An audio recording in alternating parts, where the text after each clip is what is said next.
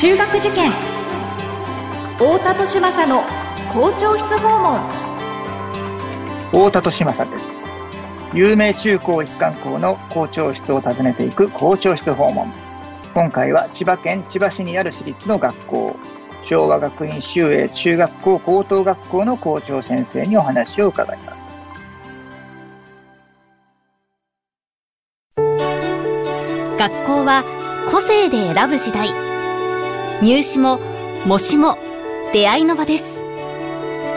思考コードという新しい基準で子どもたちと学校の可能性を広げたい。私たちは首都圏模試センターです。太田利政の校長室訪問。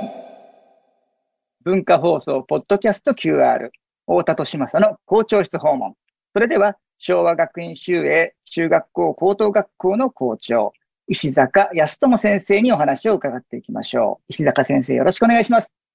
はい、よろしくお願いいたします。はい、えー、今回はですね、えー、昭和学院修英中高さんのお話を、えー、伺っていこうと思うんですけれども、まずですね、この学校がどんなロケーションにあるのか、はい、あの、最寄りの駅ですとか、周りの環境ですとか教えていただければと思うんですが。はい。京葉線のですね、海浜幕張駅近くにある学校なんです。はい、えー、歩くとですね、約10分ぐらい。うん、で、あの、総武線とかですね、あるいは、あの、はい、京成幕張駅というのもございます。うん、えー、そこから歩くと15分くらいのところにあります。うん、えー、正門の前は、あの、公園ではないんですが、あの、はい、ちょっとした緑地がありまして、あの、非常にあの、景観のいいところです。そして、あの、正門に向かってですね、右側には、校庭に面して、あの、神田外語大学もあるんですね。ああ。確か、あの、海浜幕張の方に帰るときに、国際通りというのを通ると思うんですが、そこにはですね、あの、ちょうどすぐ隣側に今度はですね、えー、渋谷教育学園幕張高校という、あるいは中学校、両方あるんですが、あの、そういうものも、はい、あの、海浜幕張駅手前側になるんですが、うん、もう本当に両隣にある学校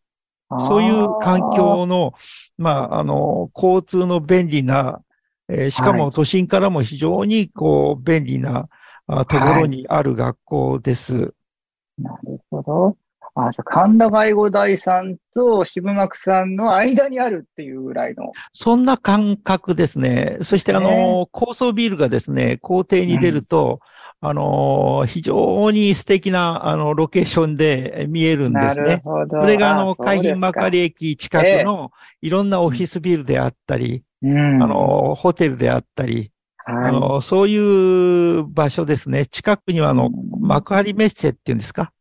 というのもございまして、様々なイベントなども行っているので、まあ、はい、私どもの会合も、そのあたりでよくしております。ああ、そうですか。はいで、まあそういったロケーションにある昭和学院修英さんなんですけれども、えー、現在のその学校の特徴っていうと、どんなところが挙げられますでしょうか？そうですね。あの、特徴というのは、まあ、なんといっても、あの、生徒も教職員も落ち着いているということですね。うん、えー、したがって、あの、えー、こう、おおらかな気持ちで、のびのびと学校生活を送ることができる学校だと思っております。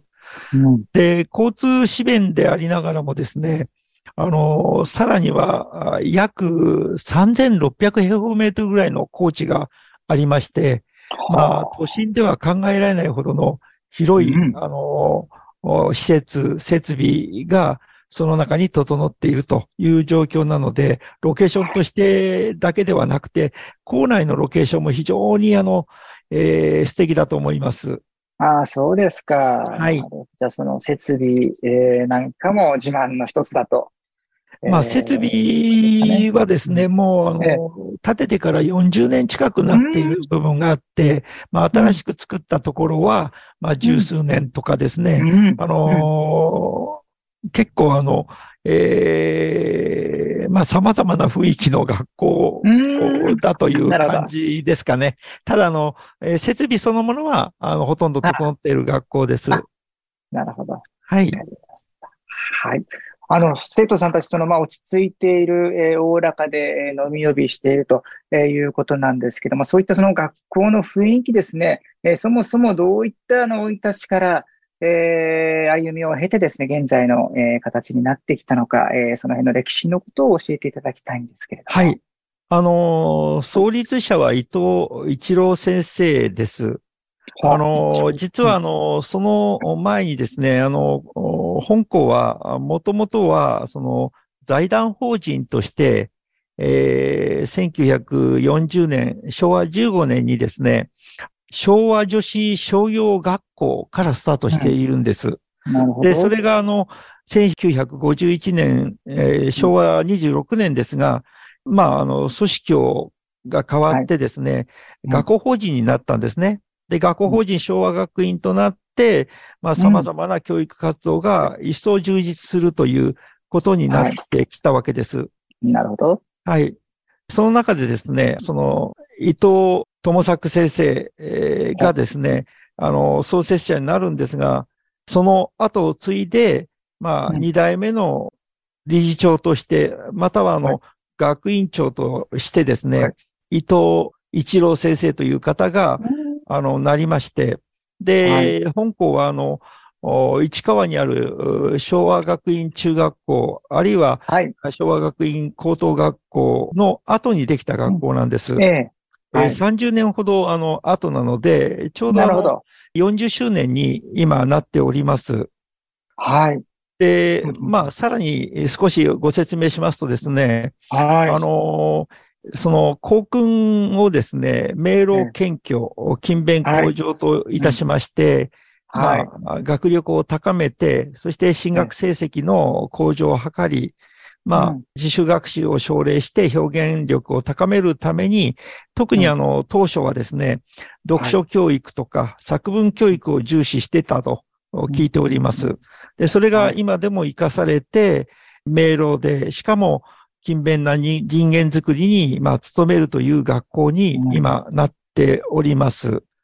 うん、まあ、なぜこの地にも学校を作ったのかという話になるかと思うんですが、ああそうですよね。えうん、埋め立て地なんですね。はい。ええー、その埋め立て地なんですが、まあ、地盤ももうしっかりしていて、あの、はい、千葉市の方でですね、ここを多分文教地区にしたかったんではないかというふうに私は想像しています。うん、はい。その中で、まあ、手を挙げたのがですね、本校昭和学院修営、はい、中学校、はい、高等学校だと、えそういうふうに理解しております。うん、なるほど。ああれですね。あの、ちょっと余計な話ですけど、お隣さんも同じ時期にできてますもんね。え、全く同じ時期なんです。ですよね。だから、お隣の、あのー、渋谷学園もですね、えー、えー、同じように手を挙げたというか、あの、ね、そういうことですね。うん、全く同じ時に、あの、できてますね。ねはあ、はあはあ、なるほど。で、それで、まあ、こちらの方は、うん、特にその、ね、学力面を重視しながらもですね、うん、部活動、行事も活発になるような人材育成という視点でですね、はいそういうことを積極的に行われるようになったということから、まあ、現在に至っております。そういっ、えー、歴史を踏まえて現在その落ち着いているおおらかのびのびな校風の、えー、昭和学院修,、えー、修営中高さんということなんですけども、はい。まあ、この、えー、学校のですね、大切にしている、えー、例えばですね、明朗、謙虚、えー、勤勉向上という言葉もありますけども、この学校の教育のエッセンスをですね、何かその、ね、一般のご家庭でも取り入れるヒントみたいな、子育てのヒントみたいなものをいただければと思うんですが、はい、いかがでしょうか？そうですね。あのー、まあ、私の考えも多分に入っているんですが、あの、はい、ご家庭が円満であることが一番だと思います。うん、なるほど。というのは、あの、お子様たちはですね、あの、はい、親御さんの姿を見て育つからです。はい。したがって、あの、えー、意識して、えー、行うとしたらですね、うんうん、えー、まあ家庭では、あとはしつけかなだと思います。はい。で、香港でもあの、中学校1年生とか2年生あたりは、かなりあの、しつけの教育には熱心に取り組んでおります。例えば、挨拶であるとか、言葉遣いであるとか、あるいはあの、学習に向かう姿勢だとか、そういうことを大切に、まあ、しております。もちろんその中には、あの、時間厳守なども含まれるということになります。なるほど。はい。うんうんえー、その、えー、意識してするんであればしつけですよと。えー、例えば、まあ、挨拶言葉遣い、えー、学習姿勢、あるいは、まあ、時間を守るというような、えー、基本的な、えー、生活習慣のことですよ。で、えー、その前提として、えー、子供は親の姿を見て育つので、えー、その家庭が円満であると、えいう、そういう環境を作ることっていうのが、えそもそもの前提ですよと。そうですね。ということですね。なるほど。まあ、特にその中高生ぐらいになると、親が言う言葉にはもうなんか、そのまま聞いてくれないようなところが、ね、あのそうですよね。出てきますからね、ああしなさい、こうしなさいっていう、小学生ぐらいまでだったらそれでも聞いてくれるのかもしれませんけども、中学生になってくると、え話半分、え以下ぐらいにしか聞いてもらえなくなったりする中で、え言葉ではないメッセージで姿を見せる、お手本を見せる、えそして、その、まあ、あの、小さな社会ではありますけど、その家庭というところを、え円満に、え保つ、えそういう大人としての、まあ、振る舞い、環境づくりみたいなものっていうのを実践することが一番のお手本になるんじゃないかと。そうですね。だから、あの、家庭での、